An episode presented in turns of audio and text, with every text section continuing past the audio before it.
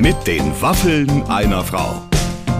Ein Podcast von Barbaradio. Hallo Ladies and Gentlemen. Mm, heute wird's kulinarisch. Ich habe nämlich einen ganz, ganz tollen Gast bei mir und auch Clemens Ja. hat sich seine Einkaufsliste schon gemacht. Unbedingt. Denn wir haben so viel gelernt im Gespräch mit Ralf Zacherl, dass wir jetzt gleich einkaufen gehen müssen. Und äh, wir haben gelernt, Koriander steht ganz oben auf der Liste, oder? Korianderkörner haben wir gelernt, ne? Mhm. Ja. Und eigentlich, das kann man ja wirklich nur jedem empfehlen, am besten den Podcast gleich in der Küche hören, oder? Ja, genau. Sofort parallel Man kann direkt mit. Und, und schon mal, sage ich mal, die Olivenölflasche werden wir auf jeden Fall brauchen. Ja. Knoblauchzehen und Zwiebeln äh, aufgeschraubt, äh, alles hinstellen und legen, weil es, äh, es wird wirklich. Es geht so gleich in so eine Richtung, wo ich, ich, ich merke, dass ich kriege eine ähm, Speichelüberproduktion sofort und, und denke, ich muss hier raus, ich muss sofort einkaufen. Das denkt man die ganze Zeit, oh, ich muss gleich anfangen, ich muss, Muss gleich, meinen weiß, muss gleich meinen weißen Pfeffer entsorgen lernen, wir zum Ja. Beispiel auch, ne? Den braucht man eigentlich gar Aber nicht. verwendest du noch weißen Pfeffer, Clemens? Ich hatte den schon ganz vergessen. Nur durch euer Gespräch. Ach ja, das gab's ja auch noch. Ja, ja, ja. also wir haben festgestellt, ähm, dass äh, weißer Pfeffer nicht äh, oben bei uns auf der Geschmacksliste steht. Ähm, wir werden dann im Gespräch klären, warum. Einfach reinhören jetzt ins Gespräch mit Ralf Zacherl, der mit uns äh, in kulinarische Höhen fliegt. Mit den Waffeln einer Frau. Viel Spaß. Ach, ich freue mich heute, weil es geht wahrscheinlich ganz viel um Genuss und Essen. Und es ist ja eins der wenigen Themen, wo ich zu 100 Prozent mitreden kann. Heute bei mir in der Show. Der wunderbare Koch und Mensch, Ralf Zacherl. Ach, Barbara, du bist einfach, du siehst nicht nur gut aus, du bist einfach ein Goldstück. Ja, gell? Ja, aber ich entwickle mich mehr und mehr zum Goldstück, weg vom Aussehen hin, hin zum Goldstück tatsächlich. Ja, und dass ich dich als Mensch angekündigt habe, das habe ich noch mit keinem anderen Gast gemacht, ehrlich gesagt. Weißt du, ich versuche jetzt auch immer ähm, unrealistische Adjektive wegzulassen, weil manchmal machen wir der die großartigste und mein Lieblings und Ding und es wirkt dann auch unglaubwürdig, aber wenn man sagt, hier kommt der Mensch Ralf Zacher, dann gibt es gibt es ziemlich viel Druck auf dich auch ab, weil du musst dich jetzt als überaus menschlich äh, hier unter Beweis stellen. Ach, Barbara, weißt du, ich wusste genau, warum ich mich schon die ganze Zeit auf den heutigen Tag gefreut habe, endlich dich mal wieder zu sehen, weil es ist jedes Mal immer Ja. so ein schönes, warmes Gefühl, Ja, Mhm. als wenn du gerade irgendwie so, die Sonne geht gerade auf, du liegst am Meer, das warmes Wasser Öl? rauscht. Denkst du an warmes Öl? An warmes Öl, was langsam so, weißt du, über dein Gesicht und dann so langsam deinen Körper runterläuft? Ja, ich habe schon eine leichte Gänsehaut vor so ein wohliger Schauer. Ja, so wird's auch bleiben, weil unsere Themen sind mehr, mehr als wohlig. Wie war die Tomatenernte? Ich hatte eine total tolle Tomatenernte dieses Jahr. Warum? Ja, weil ich, äh, ähm, ja, dank Corona habe ich ja meinen mein, mein Garten echt stark aufgerüstet und Ja. ich hatte dieses Jahr wirklich tolle Tomaten. Ich hatte auch tolle Artischocken, ich hatte Blumenkohl, ich hatte Brokkoli. Äh, die letzten Jahre habe ich immer versucht mit Kohlrabi und Radieschen, aber das funktioniert im Hochbeet nicht so. So, da ist das, gut, dass du sagst. Also, egal mit wem ich spreche, jeder Depp, der noch nicht mal, sage ich jetzt mal, einen Fikus über den Winter kriegt, ja? Wir haben so tolle Radieschen. Und ich hatte immer, äh, mein Mann hat die rausgezogen, hat so gesagt, damit wirst du auf dem Wochenmarkt nichts verdienen. Hat er nur so im Spaß gesagt, weil es war einfach unten die Wurzel, war genauso, die ging, der Stiel ging in die Wurzel über und es wollte einfach kein Radieschen entstehen. Ja, genau. Und, und, und das, was du hast, ist so holzig und hart, dass Ja. du im Endeffekt, also die kannst du mit dem Trüffelhobel aufhobeln, wenn du es schaffst, aber es, es macht einfach keinen Sinn. Und deswegen, also ich bin jetzt mehr so auf die Kohlsachen gegangen und Ja. das funktioniert aber super. Also da hatte ich dieses Jahr wirklich eine, äh, was heißt eine tolle Ernte, aber äh, das war auf jeden Fall, das hat alles gut funktioniert. Das Artischocken, also das Artischocken in einem Hochbeet wachsen. Du bist ja, dein Garten ist auf einer Dachterrasse, wenn ich es richtig sehe, oder? Ja. Also ich habe nämlich bei Instagram ein bisschen geguckt und da liegst du auf dieser, das sieht, das sieht so über, das ist so New Yorkisch, finde ich fast, weißt du? Man, man sieht dich da unter diese Dachterrasse und dann, dann erntest du Tomaten auf der Dachterrasse und jetzt, was mir wirklich ein Stich ins Herz setzt, auch Artischocken. Ich wüsste noch nicht mal, wie eine Artischocke wächst. Wenn du mir jetzt erzählt hättest, die wächst unter, äh, unterirdisch oder auf dem Baum, hätte ich es auch geglaubt. Nee, das ist im Endeffekt äh, stachelige Blätter und ähm, ähm, die, die wachsen wirklich gut. Also ich habe das dieses Jahr mal ja einfach mal probiert. Ich habe nicht geglaubt, dass es funktioniert, aber es hat echt total gut funktioniert und ich werde nächstes Jahr auf jeden Fall mehr Artischocken pflanzen, weil Artischocken, also wenn du die selber erntest, das ist natürlich, das ist, äh, ja, das ist großartig. Und ich meine, ich hatte nur drei Stück dieses Jahr, aber die habe ich groß abgefeiert. Und jetzt mal ganz ehrlich, du kannst ja jetzt hier mit mir offen sprechen. Die Hörer sehen ja nicht, was du mir jetzt zeigst. Wie groß waren die? naja, also die größte war so. Also wie ein Pfirsich eher so ein kleiner. Ja, also es war jetzt keine ganz große Artischocke, es war mehr ein Artischöckchen, aber Und machen wir uns nichts vor, an so einem Artischöckchen ist ja nichts dran. Also ich sag mal, der, der, äh, das, was man da reinsteckt in so ein, so, ein, so ein Gemüse und was man dann rauskriegt, da hat, muss man ja dann ab und zu schon mal zu dem Gemüse auch sagen, sag mal, du verstehst nicht, dass es sich hier um eine, äh, um eine Geben- und Nebensituation handelt, weil dieses Gemüse ja äh, aus nichts besteht, nur aus Blättern und unten ist ja nur ein halber Zentimeter Fleisch dran. Ja, aber wenn man genug Gnocchis dazu isst und sich sehr auf die Artischocke konzentriert, hat man trotzdem ein tolles Artischockenessen. Das stimmt. Würdest du die Artischocki mit Gnocchi essen oder nur weil die Artischocki und Gnocchi so gut zusammenpasst? Ähm, ich finde so eine äh, äh, Artischocken Trivolatti, also Artischocke ganz klein geschnitten, dann in Olivenöl richtig scharf angebraten, ein bisschen Thymian dazu, ein bisschen Knoblauch dazu. Dann löscht du das Ganze mit Weißwein ein bisschen Ja. ab, lässt den Weißwein wegreduzieren, machst ein bisschen in Mühe Gemüsefond drauf. Und dann machst du einfach frische Butter, frische Blattpetersilie und äh, ein bisschen Parmesan dazu und dann die äh, äh, und und dass das so ein bisschen schlotzig einkocht Ja, und dann schlotzig. und dann und dann ziehst du da so ein paar Gnocchis drüber, ein bisschen frisches Olivenöl, das ist ohne Schmarrn, da geht die Sonne auf, wenn du das isst. Ein paar Tomaten aus dem Garten noch dazu und dann hast du ein total tolles Essen. Das ist gut. Also, aber die, das, wir sprechen über Artischockenherzen. Also das, das Ja, nimmst du die dann Böden. unten die Ja, genau. Böden. Also das, Genau. das heißt abtrennen und dann. Oh, also das mache ich jetzt heute Abend gleich, wenn ich heimkomme. Mir geht es immer so, wenn ich mit mit Menschen wie dir spreche, dann bin ich danach, denke ich mir so, oh, jetzt sofort nach Hause und einkaufen. Ja. Ich habe was bei dir gesehen, was mich total begeistert hat. Kno geschmorter Knoblauch. Also ganze Knoblauchknollen in so einer Alufolie. Mhm. Erzähl mal. Das ist total easy. Also du nimmst einfach wirklich eine ganze Knoblauchknolle, äh, äh, packst die in Backpapier ein, machst ein bisschen äh, äh, Alufolie außenrum und machst aber oben auf die auf die Knoblauchknolle machst ein bisschen grobes Meersalz und ein zwei Tropfen Olivenöl. Dann einfach wie gesagt Backpapier, Alufolie und wenn du dann grillst, lässt, lässt du das Ding einfach so in direkter Hitze irgendwo in der Ecke liegen. Und wenn das, wenn das Grillen dann fertig ist nach einer Stunde, dann ist dieser, ist, ist dieser Knoblauch in der Schale komplett durchgeschmort. Und wenn du das zu gegrilltem Fisch, Fleisch oder zu gegrilltem Gemüse isst, also äh, das schmeckt halt unwahrscheinlich intensiv. Das Schöne ist, du kannst relativ viel Knoblauch essen und hast halt nicht so einen extremen, ähm, Ja, so extrem viel, viel, viel Platz in der U-Bahn. Ja, okay. Und äh, äh, es ist super gesund und es ist aber halt vor allen Dingen wahnsinnig lecker. Kriegt man den Knoblauch aus der Schale dann raus? Den kannst du einfach rausstreichen. Also das ist ja dann echt alles weich. Ja? Und dann und dann nimmst du einfach so entweder Finger oder eine Gabel und das Messer und dann, dann tust du einfach diese geschmorten Oh. Inhalt aus der Zehe rausquetschen und dann einfach zum Fleisch oder zum. Man könnte es fast wie so eine, weißt du? Man kannst es kann so es natürlich auch rauszuzeln. zuzeln. Ja. Zuzeln geht auch. Zuzeln geht auch ohne Probleme. Zuzeln geht auch. Mhm. Wann habe ich diesen Satz das letzte Mal gehört? Ich frage mich, du machst ja die sogenannte Genussschule, ja? Also Mhm. das heißt, man kann bei dir letztendlich, äh, was bucht man da, eine Stunde oder einen Tag oder eine Woche oder äh, wo man bei dir richtig alles lernt über Genuss? Also sag mal so, ich meine unsere Genussschule. Äh, wir bieten an äh, auf der einen Seite Themenkochkurse, die gehen meistens so vier bis fünf Stunden. Und dann gibt's natürlich aber auch noch Exklusivkochkurse, die, die dauern dann den ganzen Tag, da treffen wir uns mittags schon.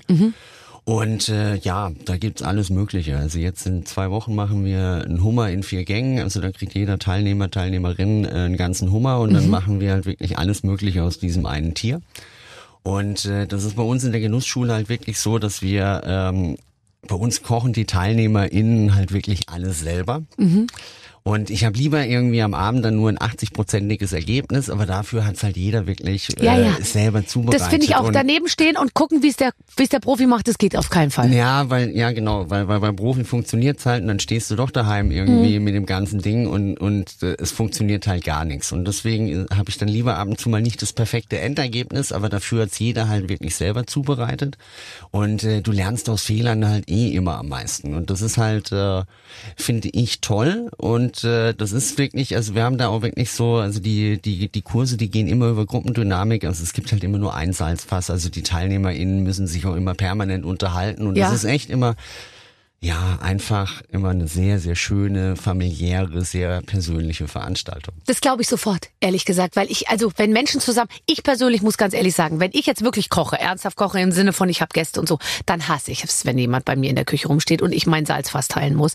Und äh, ich finde auch die Vorstellung, zusammen zu kochen, also wenn der Weg das Ziel ist, dann schon, aber ich bin ja äh, in meinem gesamten Leben sehr ergebnisorientiert, also sprich, irgendwann soll das Essen auf dem Tisch stehen und dann finde ich es eher das Ziel, das Ziel und dann will ich allein alleine kochen. Aber wer kommt zu dir? Sind es äh, Pärchen, die mal wieder ein bisschen Zeit miteinander verbringen wollen? Das sind oft Geschenke, kann ich mir vorstellen, oder dass, dass jemand Geschenk kriegt. Und sind es dann und, und sind es eher Männer oder Frauen? Das ist wirklich komplett äh, unterschiedlich. Also wir haben, äh, es ist eigentlich fast pari pari und es geht aber wirklich von von 14 Jahre bis bis 84 ist da wirklich auch immer echt alles vorbei. Mhm. Äh, äh, äh ist da auch echt immer alles dabei. Und ähm, das Schöne ist halt, du hast halt immer, du, äh, ich sage immer, Kochen ist so der kleinste gemeinsame Nenner oder oder äh, zumindest Essen, weil weil jeder isst. Ja, also wenn du mit irgendwelchen Leuten in den Kletterpark gehst, dann haben manche haben Höhenangst, andere sind mhm. die Sport sportlich. Mhm. Äh, äh, es gibt immer Leute, die sich halt nicht dafür interessieren. Aber äh, Essen, das tut wirklich jeder. Also äh, da, da, da mhm. kann es keinen sein, der, äh, äh, keinen geben, der sagt, nee, mache ich nicht. Mhm. Und, und man muss ja dann nicht über über getauchte oder nicht getauchte Jakobsmuschel sich unterhalten. Es geht einfach nur so einfache Fragen. Äh, mag jemand Rosenkohl oder mag jemand keinen Rosenkohl? Kürbis, ja, nein oder so. Und das ist halt man hat halt immer ein Thema. Also man grenzt nie jemand aus, weil wirklich jeder immer involviert ist, weil jeder isst täglich. Und deswegen ist äh, zusammen kochen ist einfach meiner Meinung nach auch, ich meine, der Mensch ist ja kein soziales Lebewesen, wir haben sie ja zu Zweckgemeinschaften zusammengeschlossen. Aber eins unserer, äh, der Pfeiler unseres Zusammenlebens ist halt das gemeinsame Essen oder die Essenszubereitung. Mhm. Das funktioniert auch, äh, obwohl wir jetzt mittlerweile schon im 21. Jahrhundert sind, es funktioniert immer noch. Mhm. Das ist auch, ich sage immer, das ist genau das Gleiche, als wenn irgendjemand an, äh, am, am Wasser sitzt und schaut aufs Wasser raus oder äh, Feuer ist für uns auch immer noch so spannend. Ja, ja, man schaut halt gerne hin, man fühlt sich wohl. Lernen die jetzt nur was von dir oder lernst du auch manchmal was von denen, die zu dir kommen? Weil die, das sind ja auch alles vielleicht äh, äh, Frauen und Männer, die schon lange sich mit dem Thema befassen und vielleicht auch einen Tipp mal haben, wo du dir denkst, super, habe ich noch nie ausprobiert. Äh, das kommt regelmäßig vor. Also das kommt wirklich regelmäßig vor, weil äh, dafür ist das Thema auch viel zu groß. Und wenn jemand irgendwie seit 20 Jahren irgendwo in Italien oder in Portugal Urlaub hat, der hat vielleicht noch eine ganz andere Erfahrung von Schinken oder Wurst oder von einem Gemüse oder so oder von der Zubereitungs Art, wo ich selber noch nie gehört habe. Und ich höre da auch immer sehr aufmerksam zu und schaue auch immer aufmerksam zu und klau mhm. auch. Ja, klar. Ich klaue auch.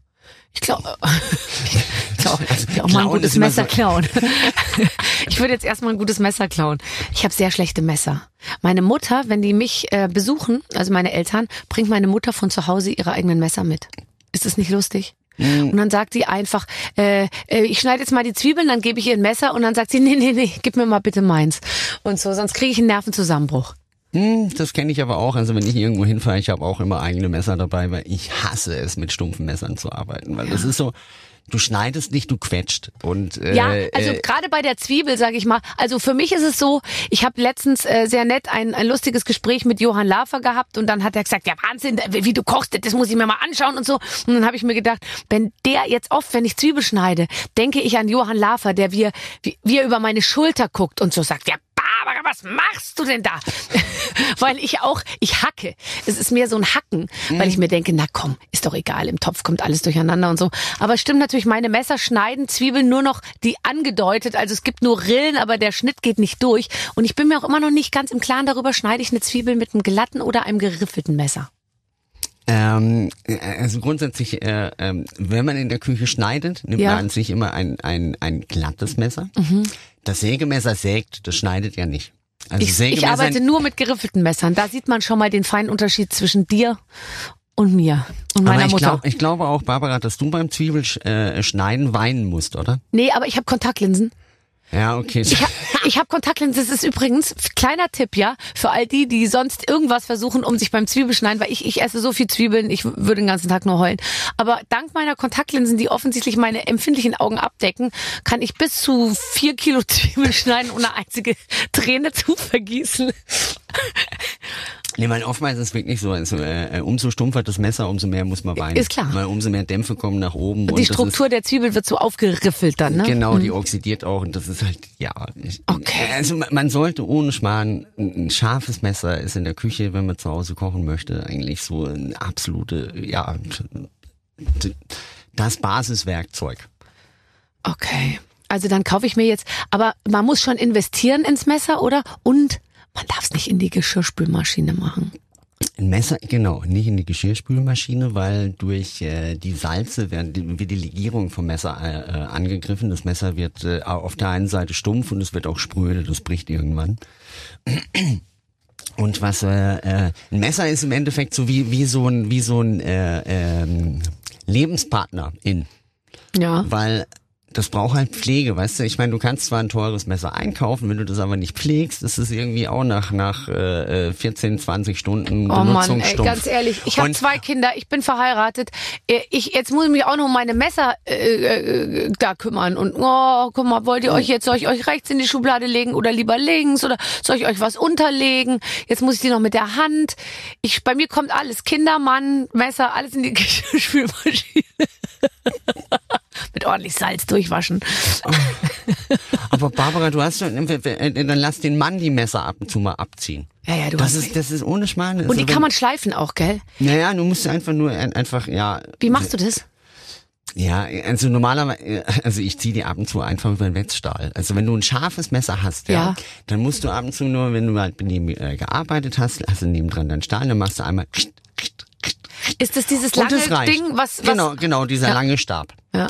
Und äh, äh, der sorgt dafür, dass ein scharfes Messer halt lang scharf bleibt, ja, weil Okay. der magnetisiert das Messer, die Teilchen richten sich alle wieder aus und dann, dann bleibt das Messer ganz lange scharf. Und wenn das Messer aber erstmal stumpf ist, dann nützt der Stahl auch nichts mehr, dann musst du es zum Schleifen geben. Aber wenn du ein scharfes Messer hast und das ab und zu mal da drüber ziehst, dann bleibt das mit Sicherheit drei bis vier Jahre wirklich richtig schön scharf. Das finde ich ja total cool. Okay, weil ich muss ganz ehrlich sagen, ich habe so einen Wetzstahl irgendwo letztens in dieser, du weißt ja, man hat ja so eine Schublade in der Küche, wo alles drin ist und da lag auch noch so was anderes drin, von dem ich nicht wusste, was es ist und dann dachte ich mir, ach, das ist irgendein, keine Ahnung, irgendein Winkel, der irgendwann mal im Regal eingeschraubt war oder so und habe das weggeschmissen und hinterher hat sich dann mein Mann sehr beklagt, dass ich den guten Messerschleifer weggeworfen habe, weil das war so eins, wo du das Messer immer so durchziehen kannst. Weißt du, ich habe das aber nicht erkannt, was das ist irgendwie. Habe ich weggeworfen. Ich bin so eine Wegwerfgesellschaft, weißt du.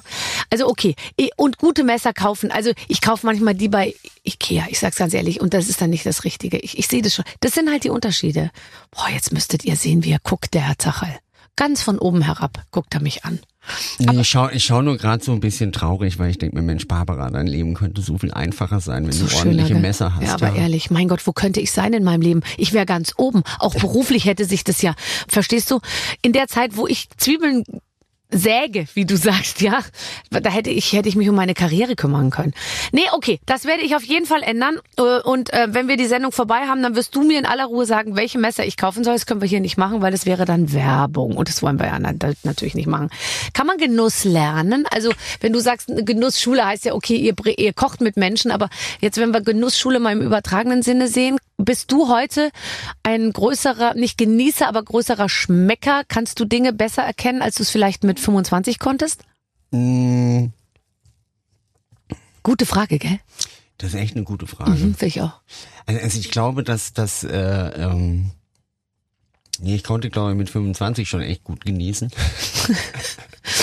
Aber äh, ich glaube, dass äh, das Empfinden oder der Geschmack verändert sich. Also es gibt natürlich schon echt Sachen, die die man vielleicht früher irgendwie nicht so geschätzt hat und mittlerweile halt mehr schätzt, ja, oder mehr genießt. Also das ist äh, das ist nicht immer gleichbleibend. Also es ist nicht so, dass man sagt, okay, äh, das was man mit Anfang 20 total toll und spannend findet, äh, dass man das noch mit 50 halt irgendwie total toll und spannend findet.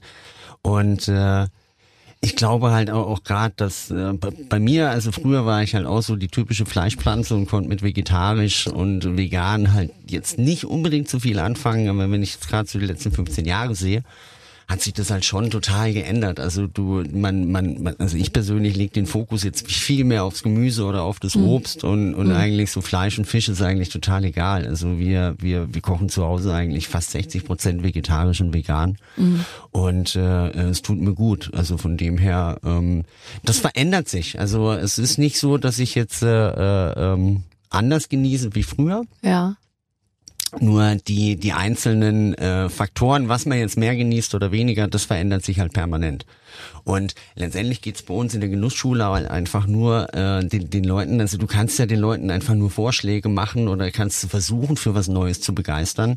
Aber letztendlich, wenn es jemand halt nicht interessiert oder wenn der sagt, du, das war zwar jetzt schön mit deinem Blumenkohl, aber ich mag's halt trotzdem noch nicht, dann, mhm. dann, dann ist es auch gut so. Also äh, ich, ich finde immer, man sollte da versuchen, irgendwie seinen eigenen Weg zu finden, weil äh, das ist auch das Beste, weil das äh, der eine mag das, der andere mag das und deswegen sind es trotzdem alles irgendwie tolle Menschen. Also ich sage immer so. Äh, ja, man darf ja keinen ausschließen, nur weil er keinen Blumenkohl mag. Aber genau. ich habe schon, hier kommt direkt die nächste Frage. Blumenkohl. Ich mache gerne, ich bin ja totaler Experimental äh, äh, Koch und und und lese aber ungern Kochbücher.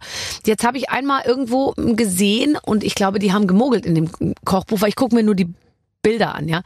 Ich möchte mal so Blumenkohl in Scheiben schneiden und den dann in der Pfanne, weißt du, ich, ich, ich brate den dann in Olivenöl mit Knoblauch und Zwiebeln und dann mache ich bisschen Chili, manchmal mache ich noch so ein bisschen arabische Joghurtsoße und ein bisschen äh, hier äh, Granatapfelkerne oder sowas, ja. Mhm. Sehr gut. Ähm, vielleicht nochmal Pinienkerne bisschen drüber oder so. Wie krieg ich jetzt diesen scheiß Blumenkohl so geschnitten, dass der nicht total zerfällt? ja gut, ich meine, äh, der Blumenkohl hat ja Röschen. Ja? Mhm. Und äh, das Problem ist natürlich, wenn du jetzt Scheiben haben möchtest, ja, ja kriegst du im Endeffekt, wenn du den Blumenkohl jetzt die Blätter unten abmachst und den Strunk noch so Scheiben krieg ich dann. Und dann kannst du den zwar aus dem Mittelstück kriegst du ein paar schöne genau. äh, äh, Scheiben, ja, aber der eine. Rest, äh, ja, eine. ja. Der macht dünne Scheiben, dann kriegst du zwei raus. Dünn geht ja nicht mit meinen Messern. Ja, okay, dann. Meine Scheiben sind immer elf Millimeter dick. Ja, okay, okay. Also wenn du, wenn du im Endeffekt also schöne große Röschen hast, kannst du natürlich irgendwie die zwei schönen Mittelteile in Scheiben mhm. schneiden und mhm. die restlichen äh, äh äußeren Dinger, mhm. die, die musst du halt dann, dann, dann fang zuerst an, die großen Scheiben zu braten und alles, was so den kleineren Kladderadatsch brätst du halt einfach danach nur Das habe ich übrigens genauso gemacht, ja. Ja. ja. ja. Oder du machst es natürlich so, dass du sagst, ja, du hebst ja die ganzen, die, die kleinen Sachen auf und machst davon Blumenkohlpüree und mm. dann hast du im Endeffekt einen gebratenen äh, Blumenkohl ja. und kannst dann auch so ein Püree davon machen, weißt ja. du? Gar dieses Püree, einfach auch nur Knoblauch, Zwiebel, Blumenkohl anschwitzen, bisschen Salz dazu, ähm, bisschen Kokoscreme dazu und dann kannst du das dann, wenn der Blumenkohl weich ist, schön pürieren, kannst natürlich auch in jede mögliche Richtung abschmecken. Genau. Und äh, dann hast du dieses, diesen schönen gebratenen, knackigen und den schönen cremigen und hast ein total tolles Blumenkohlessen. Super. Oder du nimmst die kleinen Stücke. Ja. Und nimmst einfach so eine grobe Kastenreibe, aha, also so eine aha. Kastenreibe und dann tust du die einfach nur so so grob roh reiben aha. und und tust den einfach so als Blumenkohl Kaviar roh marinieren. Das kannst du natürlich Wie geht auch. ein roh marinieren? Naja, du, also du reibst den Blumenkohl, Aha. dann machst du einfach ein bisschen Salz dazu, kannst ein bisschen braunen Zucker dazugeben, machst ein bisschen Zitronensaft dazu, ein bisschen gerösteten, gemahlenen Koriander, ein bisschen Olivenöl, dann hast du so einen roh, äh, roh marinierten Blumenkohlsalat. Wenn du das als Kaviar machen willst, kannst du im Endeffekt ein bisschen Sepia-Tinte noch dazu machen, dann ist du so schwarz, krümelig und äh, äh, das passt natürlich auch total schön. Also das ist auch echt eine sehr, sehr leckere Art Blumenkohl zu essen.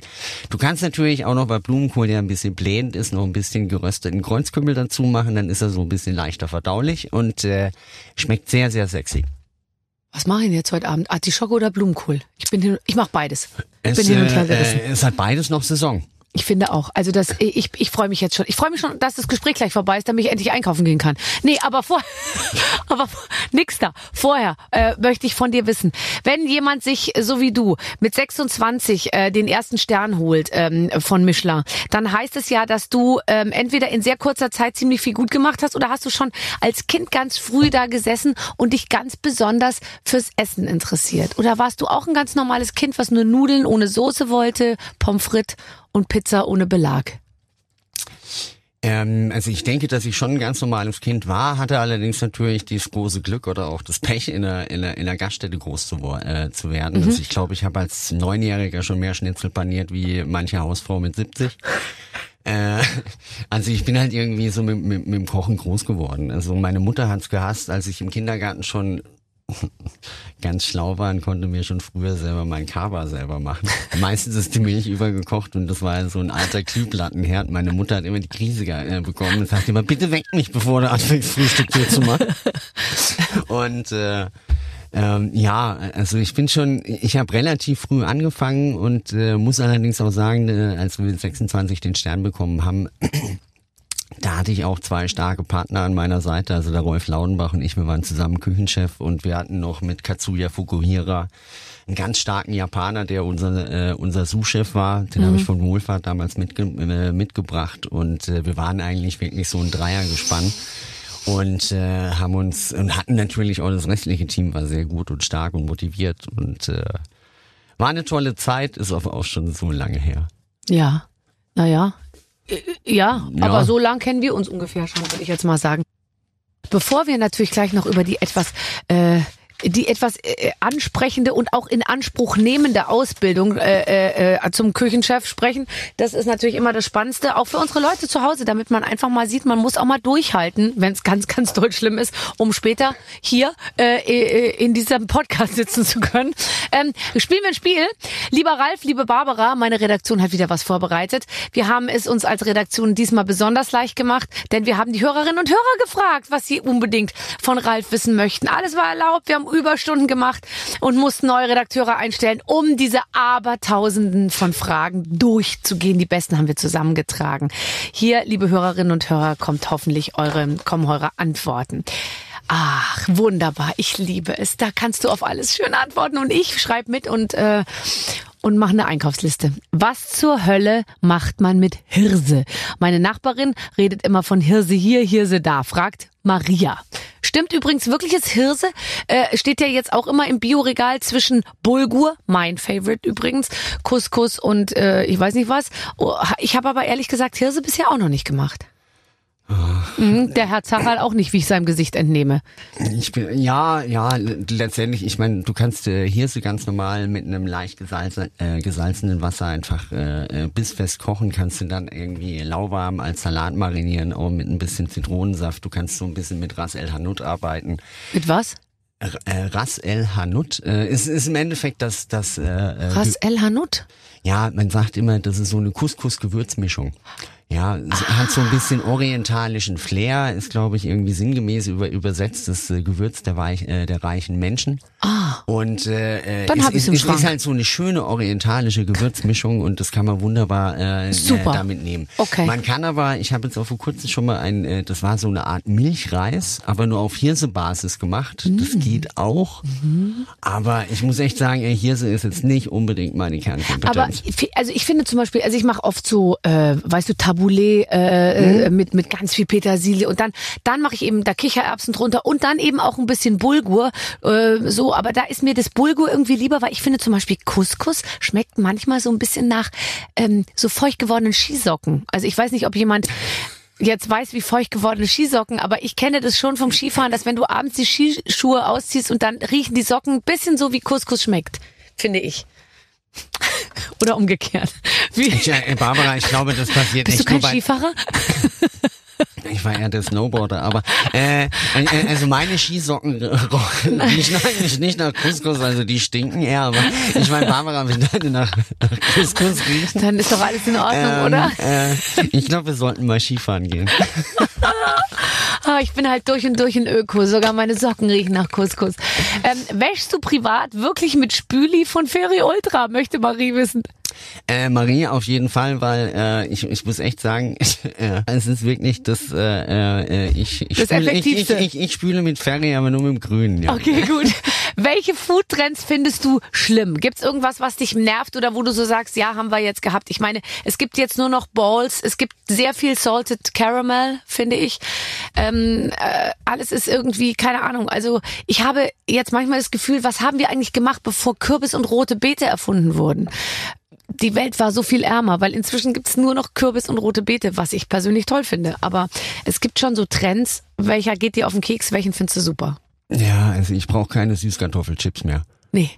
Die schmecken auch einfach nicht so gut wie die anderen. Nee, die sind in den meisten Fällen immer immer viel zu süß und äh, ja, aber sonst von den Trends finde ich es eigentlich okay, dass wir alle so ein bisschen äh, weniger Fleisch haben, das Gemüse immer ein sehr großes äh, äh, ein sehr großes Thema geworden ist. Ich finde auch diese ganze Levante-Küche total spannend. Was ist die Levante-Küche?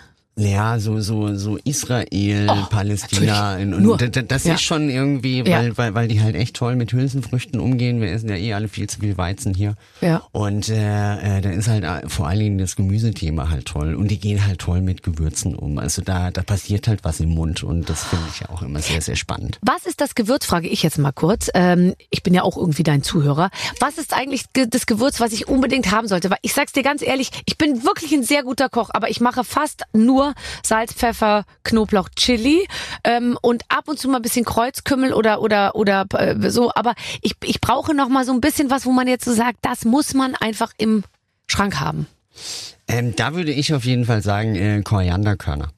Korianderkörner, okay. Äh, Also wirklich diese Körner einkaufen und Mhm. dann wirklich ne, neben eine Pfanne kein Fett rein und Okay. dann einfach diese Körner rein, dann einfach so bei bei einer mittleren Hitze, bis sie richtig anfangen zu duften, so zehn Minuten richtig äh, rösten und dann in die Mühle und dann hast du im Endeffekt Koriander ist ja, also die Korianderblätter ist ja wie Bayern München, also man liebt es oder man hasst es. Ja. Aber Koriander ist für den Körper halt so ein bisschen harmonisierend, entspannt, appetitanregend. Das ist so ein, Oh Gott, ist so ein bisschen- Appetitanregend. Ich- Das ich- kann ich auf keinen Fall nehmen.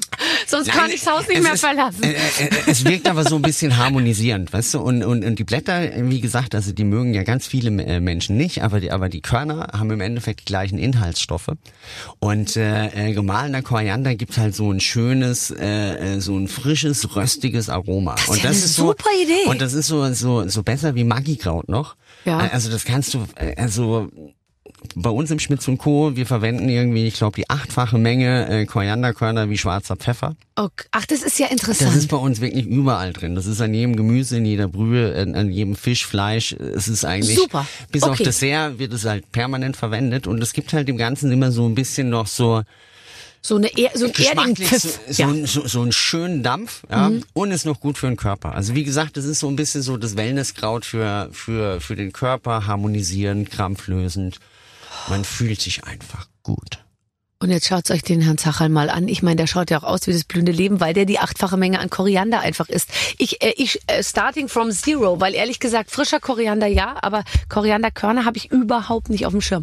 Werde ich jetzt zu Hause äh, gleich machen, weil du gerade schwarzer Pfeffer sagst. Ich frage mich manchmal, äh, zum Beispiel, wenn ich Bahn fahre, ja, da ist in den Pfefferstreuern immer weißer Pfeffer drin. Der riecht nach Kuhscheiße. Wer auf der Welt benutzt noch weißen Pfeffer? Ich habe keine Ahnung. Also ich sage nicht Kuhscheiße. Ich finde immer, das riecht so ein bisschen nach frisch erbrochenem, wenn man, wenn man, Oder wenn so. man, wenn man weißen Pfeffer malt. Ich verstehe es auch nicht. Nee, also ich bin auch gar kein weißer Pfefferfreund. Also wenn dann richtig Ich glaube, keiner ist es, aber man muss es einfach den Leuten mal sagen. Mach doch mal in die Pfefferstreuer einfach schwarzen Pfeffer. Ist wahrscheinlich teurer oder, oder der lässt sich nicht so fein mahlen oder ich weiß nicht, was das Problem ist. Ich verstehe es auch nicht, also weil, weil ich habe auch mal Google irgendwie nachgelesen und eigentlich ist ja der schwarze Pfeffer der unreif geerntete Pfeffer und der weiße Pfeffer ist der reife Pfeffer. Deswegen Ach so, also der, dementsprechend müsste der andere ja viel günstiger sein. an sich ja schon, ja, weil weil deswegen ist der weiße Pfeffer ja auch nicht so scharf wie der schwarze Pfeffer. Ja. Aber er hat halt genau dieses dieses dieses dieses dieses hä- diesen hässlichen Geruch. Ja, Ja, und ich auch. Äh, ich ich finde es auch früher, als ich noch in der Ausbildung war, hieß es ja immer weißes Fleisch weißer Pfeffer, dunkles Fleisch schwarzer Pfeffer. Und, äh, und Fisch auf keinen Fall schwarzen Pfeffer, weil äh, dann denkt der Gast, die Pfanne war nicht sauber. Und, aber ja, äh, das ist ja eigentlich sind die 80er vorbei. Ja, wirklich. Oh, ja, ja. Ob man wohl auch in 20 Jahren auch über uns jetzt oder über, über unsere Kochkünste so, äh, so reden wird, weil man dann schon wieder ein Stück, Stück weiter ist. Ich bin gespannt. Ähm, wie rette ich Essen, das zu viel Salz abbekommen hat, möchte äh, eine Zuhörerin ähm, wissen. Ja, also zu viel Salz ist halt immer echt ein großes Problem, Mhm. weil du kannst halt zu viel Salz, also äh, ja, du musst es einfach aufstrecken. Also es ist, Aufstrecken. Ja, es ist also wenn du wenn du merkst, okay, du hast jetzt die Suppe versalzen, dann musst du halt aus den zwei Litern Suppe halt drei Liter Suppe machen, weil sonst äh, Salz kriegst du halt irgendwie Mhm. Nee. halt nicht irgendwie gedeckelt. Also wenn irgendwas zu scharf ist, kannst du mit Süße arbeiten. Äh, man kann natürlich bei etwas zu Salz auch nochmal mit, mit, mit Säure arbeiten, aber es wird halt einfach Nee. immer salzscharf bleiben. Also Salz kriegst du irgendwie halt nur durch durch Aufstrecken. Also du musst mehr machen. Also ich habe ähm, bei der Suppe ist es jetzt schwierig, aber bei mir ist es ganz selten mal so, wenn ich den, ich habe jetzt letztens einmal den Salat wirklich versalzen, da habe ich den einfach nochmal in die in die Salzschüssel zurückgeschüttet und habe den einfach nochmal mit Wasser abgespült. Ehrlich gesagt, habe nochmal von Solche- vorne angefangen. Solche Sachen gehen. Ja. Also wenn du jetzt sagst, Geht okay, ich habe hab den Ja. Gurkensalat versalzen, dann Ja. nimmst du einfach die Hälfte vom Gurkensalat und lässt die halt nicht äh, in Sieb und dann schön nochmal Wasser Genau. drüber laufen lassen. Das geht. Aber wenn du jetzt eine Suppe oder sowas hast oder du hast ein Kartoffelpüree, das Kartoffelpüree kannst du halt schlecht abwaschen, weil dann ist nichts mehr im Sieb. Nee. Aber, aber wenn du jetzt zum Beispiel einen Rotkohl oder sowas angesetzt hast, ja, dann nimm einfach einen echten Teil raus, wasch den nochmal ab, Ab. dass das Salz halt weggeht. Das krieg, Kriegt man dann abwaschen hin, ne? geht dann auch, aber geht halt nicht bei jedem Gericht. Ähm, Gibt es irgendein, Ge Ge also irgendein Lebensmittel, was du überhaupt nicht magst? Katze. Verstehe ich. Du hast ja jetzt auch zwei. Zwei Kater, habe ich gehört. Ja, Ist das schön? es ist anstrengend. Warum denn? Zwei Kater klingt auch so nach, dass man sich echt so zwei, da holt man sich ja zwei so Typen ins Haus irgendwie, gell? Ja, die sind halt so unterschiedlich. Der eine ist halt leider so unsportlich. Ja. Und äh, äh, ähm, also ja, ja, ich habe eine Dachterrasse und die sind auch viel auf der Dachterrasse und äh, dadurch, dass Berlin ja die ganzen Dächer zusammen sind, äh, dann gehen die halt öfters über die Dächer spazieren. Und äh, der eine kommt auch immer wieder zurück, aber der andere schafft's halt immer nie. Also der kann zwar am anderen Haus runterspringen, schafft Aber den nicht Rückweg aber nicht. hoch. Oh Gott. Genau. Ja, ja. Und, und dann steht er halt immer nachts um eins und schreit die ganze Nachbarschaft zusammen. Aber wie machst du das denn dann? Äh, mittlerweile kennen wir alle Nachbarn, die äh, in den Dächern äh, außenrum wohnen, weil Und, äh, die kennen uns auch, weil wir, wir kommen dann öfter so einen retten Kater. nein. Oder kannst du dir nicht so eine, wie so eine, so, so kleine, so, so Bretter oder Bohlen irgendwo hinlegen und dann kannst du die immer dann so rüberreichen und dann kannst du ihm so einen kleinen Steg bauen. Nee, das ist, nee, also das sind schon etwas größere Strecken, aber Ach so, okay. äh, nee, also das Leben, muss ich sagen, ist mit den zwei Katern ist ein ganz anderes Leben, aber äh, es macht, ja, die sind schon sehr süß, die sind echt sehr süß. Ja, lassen dich so ein Kater mehr, weil ich finde ja so Katzen, da hast du ja gar nichts. Ich finde, das finde ich das frustrierendste überhaupt, dass so eine Katze, die will sich nicht streicheln lassen, sitzt den ganzen Tag unterm Bett, frisst und kackt. Jetzt mal von einem nicht unbedingt Katzenfreund kurz zusammengefasst. Ähm, Ja, ich meine, man, man, äh, du, du hast schon ein bisschen recht, hast du. Also Hunde haben Herrchen und äh, Katzen oder Kater haben Bedienstete. Hühner. Ja. Das, das ist auch immer so lustig, wenn er dir erklärt, also wenn er jetzt sofort nichts zu fressen kriegt, dann stirbt er sofort. Und dann lassen sie sich auch immer gleich umfallen. Dann, dann fallen sie vor dir um und jammern. Das ist echt so lustig. die sind schon, ja, die haben einen guten Hau, die zwei, aber äh, ja, ich äh, äh, schätze die schon sehr. Okay. Ähm, ähm, hier noch eine Frage. Wenn du einen Liebestrank für Barbara zubereiten würdest, also mal angenommen, jetzt bitte nicht, dass, nicht, dass das Rezept jetzt irgendwie au- aus den Fugen gerät, weil du darüber nachdenkst, dass wir beide uns lieben müssen. Du kannst ja mich nur einfach, weißt du, ich muss jetzt, ich muss jetzt äh, aphrodisier, äh, aphrodisiert werden, wofür auch immer. Wie würdest du es machen? Möchte, es möchte wirklich die Hanna wissen. Ich kann nichts dafür. Und Liebestrank ist schwer, oder? ein Liebestrank. Ja. Die sollen mir K.O.-Tropfen geben einfach. Also ich glaube immer noch an die aphrodisierende Wirkung, äh, vor allen Dingen von Trüffel. Ah. Äh, haben wir im Moment leider äh, äh, nicht die Saison, weil immer, ich glaube immer, also wenn dann Alba-Trüffel funktioniert echt gut, also es ist einfach, da hatte ich immer echt schöne Nächte danach. Aber äh, Lie- Liebestrank muss ich sagen, nee, da machen wir einfach so einen so einen so einen Ingwer-Shooter und machen machen noch ein bisschen Chili dazu, Ja. dass es halt so richtig schön warm ums Herz macht. Okay. Aber du weißt schon, gell, wenn die Frau Chili im Mund hatte und danach nochmal woanders beigeht, dann kann das schon ganz schön brennen. Ähm, ja, aber ich Ja, ja. Na, gut. Aber ich sag's nur. Die Mischung aus Chili, Ingwer und schwarzer Pfeffer. jetzt habe ich einen roten Kopf. Ja, äh, wir müssen die Dinge offen ansprechen. Unser Publikum fordert es ein. Der Liebestrank für Barbara ist gefordert. Ja, okay, Chili, Ingwer, äh, äh, Honig. Genau. Okay. Und wenn ich dann so richtig scharf in Anführungsstrichen bin, dann kannst du mir ja noch mal ein bisschen äh, Milch und Joghurt hinterher schütten, damit ich sozusagen wieder mundmäßig neutralisiert bin. Sonst machen wir halt mal ohne Küssen, ist ja auch okay. So, ähm, das perfekte Ei zum Frühstück. Oh, weißt du, was ich immer zum Fr darf ich mal sagen, was ich zum Frühstücksei mache? Wenn ich Rührei mache, dann mache ich manchmal Zwiebel, Tomaten, Apfel mit Butter ähm, so äh, in der Pfanne so richtig schön andünsten und dann äh, zum Rührei dazu, finde ich. Und dann vielleicht manchmal noch ein bisschen sch so Schinkenstückchen äh, dazu oder so. Aber am allerliebsten vor allem der Apfel dazu. Gott, wie der guckt, wie du guckst, du windest dich ja fast auf deinem Stuhl. Bist du nicht, findest du es nicht gut? Nee, ich habe nur gerade überlegt, was ich jetzt darauf noch sage. Aber äh, ähm, ich, ich, ich Apfel, Tomate, Zwiebel. Oh, finde ich das. Siehst du, das ist jetzt einer der Punk Punkte, wo du nach Hause gehst und sagst, jetzt habe ich mal von, von meinem Gast gelernt heute. Ich, ich, ich probiere das mal aus. Ich, ich probiere das aus. Also ich, ich finde Apfel, also grundsätzlich mal, ich liebe Äpfel. Ja? Apfel, Tomate ist so eine, so eine Kombination, wo ich sage, okay, habe ich jetzt noch nicht so oft gehabt, Ja. aber ich, ich probiere das am Sonntag aus. Und vor allem die Zwiebel dann dazu, weißt du, Zwiebeln und dann ganz viel Butter und das schön abgeschmeckt und dann vielleicht ein bisschen Schinken dazu, muss aber nicht unbedingt. Und also Schinkenwürfel und dann zum Rührei. Also, ich dachte, da sagst du jetzt, ja klar, das hat der Bocuse erfunden damals und das ist toll, dass du das ganz von alleine rausgefunden hast, Barbara. Nee, ich finde, ich finde, das ist, äh, das ist auf jeden Fall, ein, also es ist ein ähnlicher Ansatz wie bei mir. Also mein mein äh, äh, Lieblingssonntagsei ist äh, im Endeffekt, das ist äh, gerösteter Brokkoli.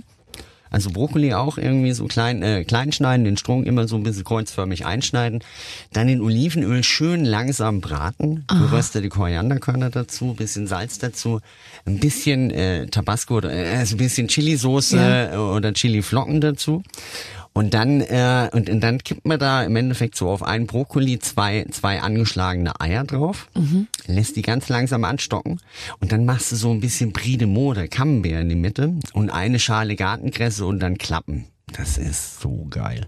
also ich sage immer so, das ist äh, äh, das Gewinner-Omelett oder der Tag ist dein Freund-Omelett, weil wenn du das gegessen hast, äh, du hattest Legst Brokkoli. dich direkt wieder hin. Nee, dann hast Nee. du, äh, also das ist für zwei Personen, dann hast du nur ein Ei gegessen, hast ganz viel Brokkoli noch dabei, äh, äh, dabei gehabt, die Gartenkresse ist toll, der Käse macht es immer in der Mitte schön würzig und schlotzig.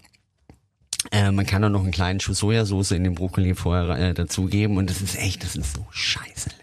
Äh, Entschuldigung. Das Köstlich. ist so lecker. Köstlich, köstlich heißt es, glaube ich. Also das, äh, das ist eine ist eine tolle Sache.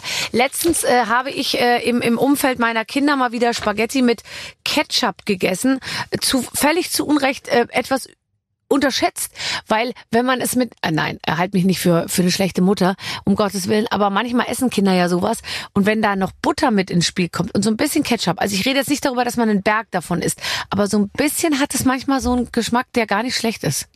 Naja, okay, du hast. Ja, die, pff. nee, ich mag keinen Ketchup. Also, Das ist mir zu süß. Ja. Ist mir echt zu süß. Ja, ja. Ich bin auch, wenn, wenn Pommes, dann nur Mayo, kein Ketchup. Ich finde, Ke- Ketchup ist so, ist, ist für mich echt überschätzt. Ja. Ich ja, mag aber auch Chili keine- Mayo, ich- Chili Mayo? Chili Mayo liebe ich Super, auch. ich auch. Aber, Mhm. aber ich, ich mag auch keine Currywurst. Also Nee, ich auch nicht. Ich, Äh, Das finde ich aber auch. Ich finde, das hatten wir jetzt auch. Und es geht auch nicht mehr. Ich finde so die ganze Zeit nur, ich bin echt immer schockiert, wenn ich mir überlege, mein Gott, die meisten Deutschen essen jeden Tag, also in der Kantine eine Currywurst. Das sagt ja auch irgendwie ein bisschen was aus. Ich habe mich letztens eben mit Johann Lafer unterhalten und der sagte, er plädiert jetzt dafür, dass man an einem Tag in der Woche kein Fleisch isst. Stell dir das mal vor. Ich dachte, wir reden schon darüber, dass man nur noch an einem Tag in der Woche Fleisch isst. Aber da, wir, wir diskutieren immer noch darüber, dass man nur an einem Tag mal auf Fleisch verzichtet. Und das ist schon schwer bei den Leuten. Also ähm, das heißt, da, gibt's echt noch viel Luft nach oben. Ich wollte jetzt nur noch mal hier Finde ich auch. hier sagen, ich bin ja wirklich null politisch und ich finde auch immer bloß keine Message die ganze Zeit, weil alle Prominenten haben jetzt ja immer die, irgendwas auf ihren Fahnen stehen und so. Aber ich finde bei dem Thema, da haben wir als Verbraucher endlich mal die Möglichkeit, wirklich was zu beeinflussen. Weil ich kann nicht beeinflussen, ob, ob VW jetzt weiterhin SUVs baut und, und, und Audi. Aber ich kann beeinflussen, ob ich halt auf Fleisch verzichte ab und zu mal. Und das verstehe ich nicht, dass die Leute das nicht machen. Ja, ich finde, ich finde, ich finde schon äh, das Wort Verzicht irgendwie Ja. so doof. Ja. Ich finde halt, äh, wenn wenn man wenn man Gemüse richtig richtig gut zubereitet, verzichte ich ja auf nix. Mhm. Weißt du, ich, ich äh, wie gesagt, wenn wenn man jetzt nochmal bei den Gnocchi ist mit der mit, mit der Artischockentrivolati sind, Ja. ey, das ist so ein geiles Gericht. Also da, da machst du noch ein bisschen Rucola-Salat dazu. Also wenn dann jemand sagt, oh, ich brauche jetzt aber ein Steak dazu, das ist ein Blembo. Äh, oder also das, es, es ist, ist ja kein Verzicht, ja. Es ist wirklich kein Verzicht. Ich sehe es ich seh's genauso. Ähm, als du, ähm, wann hast du gesagt, du willst Koch werden? Wie alt warst du? Mm, 16. Ist eigentlich, sage ich mal, mutig, oder? Weil Koch ist, als du 16 warst, war Koch noch nicht cool. Koch Nee, aber, aber ich fand's cool. Nee, es ist, also es war wirklich so, ich, ich ähm, da, da mein Vater ja Koch ist, äh, sollte der Sohn natürlich auf keinen Fall Koch werden. Und Mhm. Ich hatte, ich hatte dann irgendwie äh, Realschule fertig und dann sagt meine Klassenlehrerin, äh, äh, äh, der Ralf ist zwar ein fauler Sack, aber er sollte auf jeden Fall auf Wirtschaftsgymnasium gehen, weil äh, obwohl der echt faul ist, hat er trotzdem irgendwie, äh, ich, ich glaube, ich hatte äh, äh, ein Sex oder was äh, Zeugnisschnitt und dann das hören ja die Eltern total gerne, also sollte der Ralf aufs Wirtschaftsgymnasium. Und ich wollte aber definitiv nicht aufs Gymnasium. Und äh, ich sollte an, an sich sollte ich danach eine kaufmännische Lehre ma machen. Und dann war ich da auch irgendwie zwei, zwei Wochen auf der, auf dem, auf dem Wirtschaftsgymnasium und äh, habe dann aber für mich beschlossen, ich mache jetzt eine Kochlehre und das war das einzige Mal, wo ich, da hatte ich wirklich, ich, ich glaube, da waren die Eltern, da hatten wir fast zwei Monate lang Zoff, weil das fanden sie voll scheiße. Also das fanden sie überhaupt nicht gut. Und äh, ja, es hat ein bisschen gedauert, aber sie haben es dann irgendwann akzeptiert und dann wurde ich halt Koch.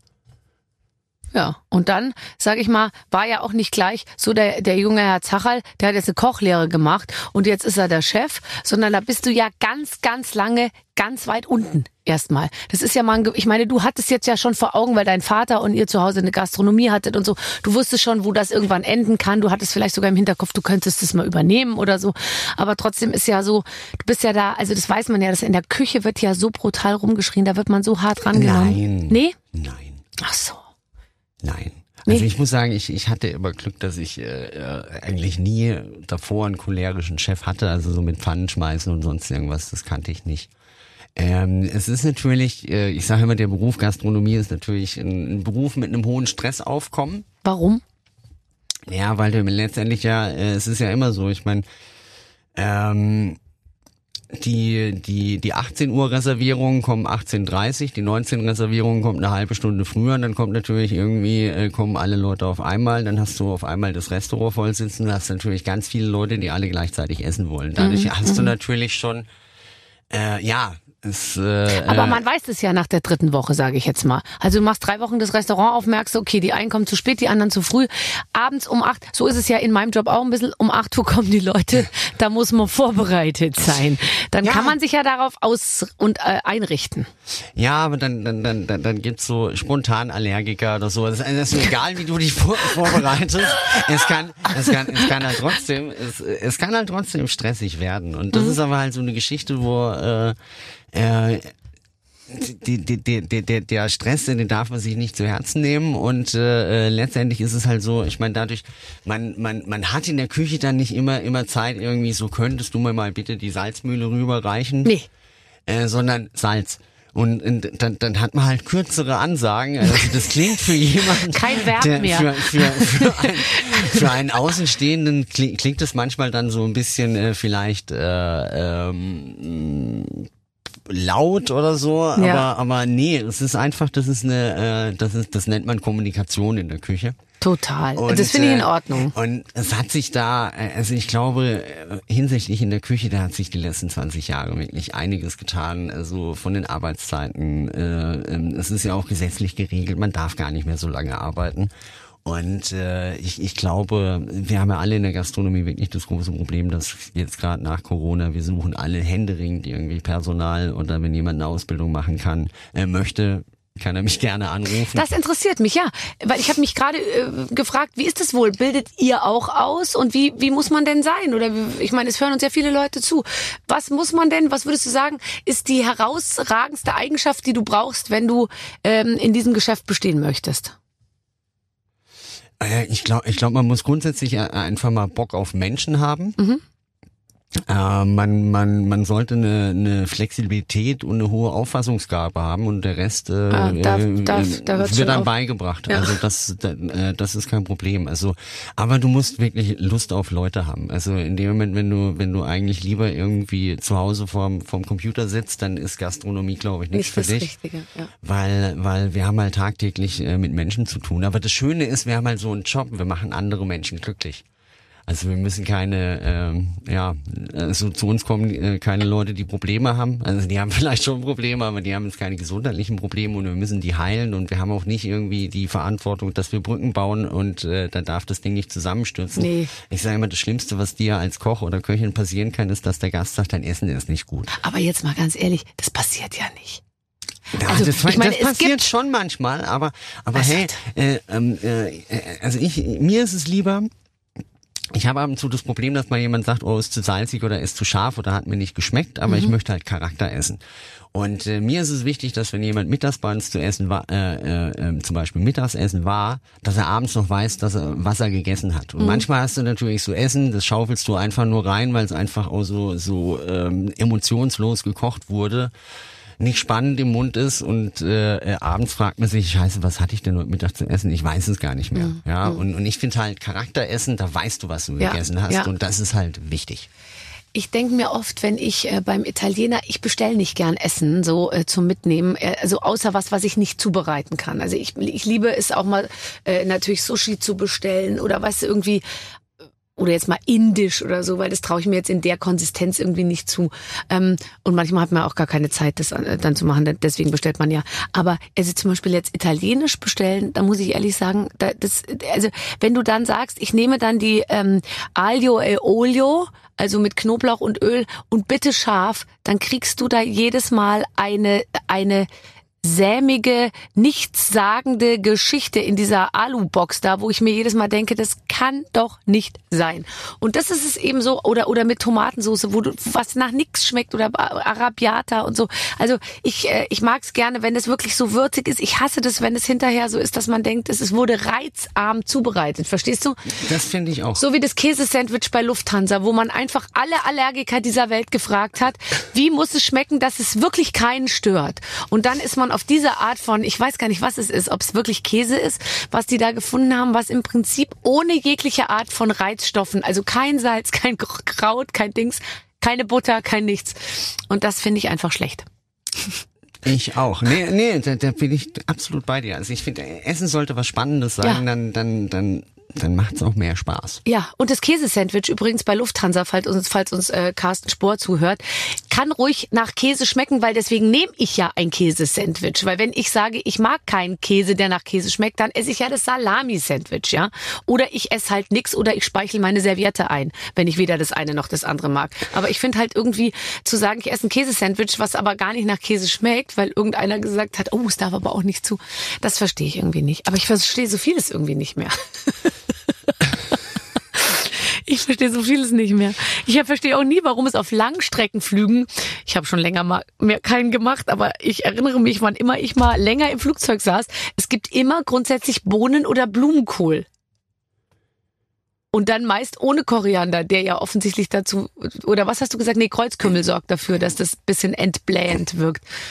Ähm, ist immer Bohne und, und Blumenkohl angesagt auf Langstreckenflügen, damit man sich so richtig einfurzt, bevor man landet. Ich hatte schon so lang keinen Langstreckenflug mehr. Ich Gar wollte nicht. eigentlich, ich wollte eigentlich äh, an, an Anfang dieses Jahres wollte ich äh, an meinem 50. wollten wir auf die Malediven, aber das Ja. ging ja leider nicht. Nee. Und dann war es auf Nee. der Dachterrasse, oder? Ich, habe ich hab, ich hab meinen 50. Geburtstag bei meinen Eltern gefeiert. Ja. Das ist auch nicht das, was du in der, Gast, in der Gaststätte, das ist auch nicht das, was du dir vorgestellt hast. Nee, nee, ich meine, ich mein, das war wunderschön. Äh, Letztendlich war es so, dass meine Eltern gesagt haben, okay, äh, feiern kannst du eh nicht, dann kommen wir alle nach Berlin. Dann sagte ich, komm, bevor ihr euch alle in Bewegung setzt, dann, dann setze ich mich lieber in Bewegung und komme Ja, zu euch. ja. Und dann hatten wir wie so einen Kindergeburtstag, ja. Ganz schön. Ja, ja. Wo, wo, wo fährst du denn hin? Also wenn du jetzt sagst, in Malediven, ich würde dich eher in Südostasien verorten als in Südamerika. Äh, Barbara, du bist halt einfach ein schlaues Mädchen, gell? Ja, nee, ich bin noch wirklich äh, an sich äh, ein sehr großer Asien-Fan. Äh, muss allerdings sagen, wir waren dieses Jahr das erste Mal in Kroatien. Kroatien ja. ist wirklich ein Träumchen. Mhm.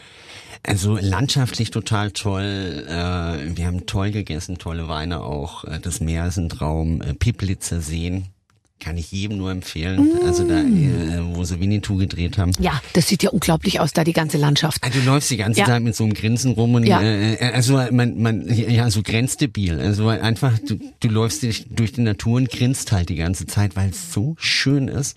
Und dann waren wir am Schluss noch drei Tage Venedig und Venedig kann ich dieses Jahr auch echt nur empfehlen, weil es sind kein Mensch. keine Menschen. Ich weiß, das ich ist weiß. voll toll. Ich weiß. Ja, ähm, das, äh, das, das klingt alles äh, ziemlich toll, ehrlich gesagt. Ähm, hast du Corona gut überstanden jetzt? Also restaurantmäßig und so. Ihr habt ja, ich habe ein bisschen was gelesen, wie ihr Köche euch auch. Ich meine, Tim äh, Melzer war ja am Anfang sehr engagiert. Ähm, Nelson Müller, mit dem habe ich ein Interview gemacht, ziemlich am Anfang, als es losging mit Corona. Der hatte dann Boxen gemacht, die verschickt wurden und so. Wie, wie, wie habt ihr es überstanden und bist du guter Dinge jetzt für die Zukunft? Also sag mal so, ich meine, wir haben Corona überstanden, äh, wir haben auch Boxen gemacht, wir hatten ja durch die Weinhandlung auch den Laden immer noch mit To-Go essen und hatten eine Genusstheke. Oh, und Wein wurde sehr viel getrunken.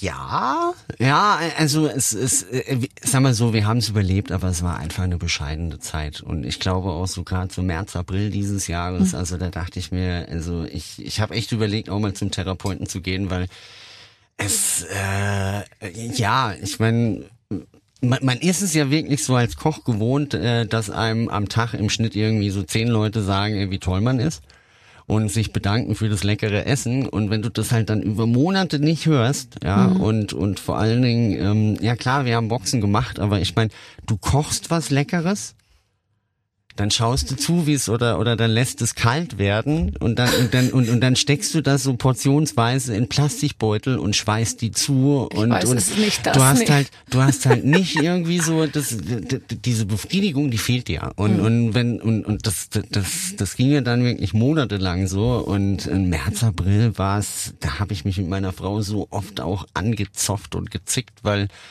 ich war ein Arschloch. Also es hat einem wirklich gefehlt und, und man wurde auch depressiv. Also das ist so, das kannte ich seit 40 Jahren oder 45 Jahren nicht, dass die Tage zu lang waren. Mhm. Und ich wollte keinen Töpferkurs nee. machen und ich wollte auch keine Fremdsprache lernen. Nee.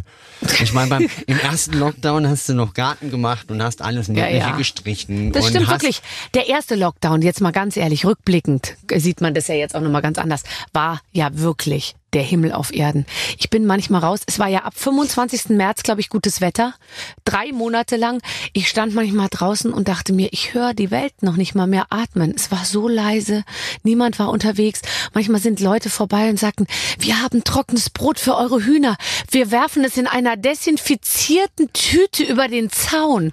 Dann, dann stand man so in, weißt du, fünf Metern Abstand hinterm Zaun. Ja, werft es rüber. Und so. Es war wie in so einem, es war wie in so einem wie, wie auf so einer anderen, äh, auf einem anderen Planeten.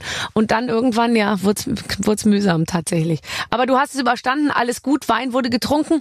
Ähm, du bist immer zusammen mit Wein, also ich erinnere mich früher in der Weinbar und so, also Wein spielt immer eine große Rolle, oder? Wobei ich jetzt gestern äh, bin ja äh, auch sehr interessiert immer am Lesen, was alles so gibt, äh, lese, dass man ab und zu auch mal jetzt Saft zu, zu, äh, zu Fisch oder, oder äh, Fleisch trinken darf, also Rhabarber oder Apfelsäfte oder so zu besti bestimmten Geschmacksnuancen? Äh, das darf man natürlich. Also man muss nicht immer Wein trinken. Nee. Also ich äh, trinke auch nicht immer Wein. Mhm. Manchmal auch Bier. Ja. Nein, Quatsch.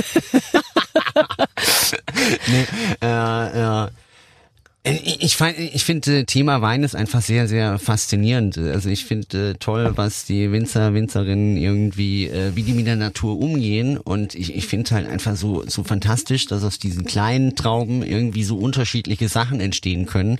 Oder, oder dass zum Beispiel die Traube vom, vom gleichen Berg von Jahr zu Jahr trotzdem äh, anders schmecken kann. Und äh, dieses Thema, ja, ich, ich habe da Spaß dabei. Ja, ich kann total nachvollziehen und es ist einfach, es, alles das, was dahinter steht, nämlich sich einfach mal auch eine Stunde hinsetzen und genießen und zurücklehnen und so. Das ist das, ähm, was, glaube ich, alle Menschen vereint. Das macht allen Spaß und das gefällt ein. Ich sag's ungern, aber unsere Zeit ist rum, Ralf. Unsere Zeit ist rum.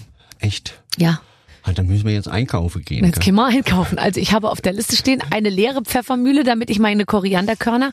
Das Einzige, was für mich die Herausforderung des Tages sein wird, du hast gesagt, an, an wie soll man Rösten. die anrösten? Und bei mir ist der Übergang von Rösten und Verkohlen, der ist bei mir fließend, weil ich habe es noch nie geschafft, Pinienkerne beim ersten Rutsch zu rösten. Ich habe sie meistens pechschwarz dann. Du, Barbara, dann machst du das einfach so, dann, dann, dann lass das mit der Pfanne. Du hast doch bestimmt einen Backofen, Ja. oder? Dann machst du den Backofen auf 160 Grad, Ja. Machst die Korianderkörner auf dem Blech und dann gibst du die einfach 10 bis 12 Minuten bei 160 Grad in den Backofen, dann hast du die auch geröstet. Funktioniert vor allen Dingen auch super mit Pinienkerne, weil Das ist gut. äh, es gibt ja, also es gibt Pinienkerne sind so teuer. Ich habe schon manchmal wirklich geweint, wenn ich dann die Pinienkerne im Wert von 7 Euro oder so oder, oder 13 Euro komplett weggeschmissen habe. Selbst für die Hühner zu schwarz gebrannt.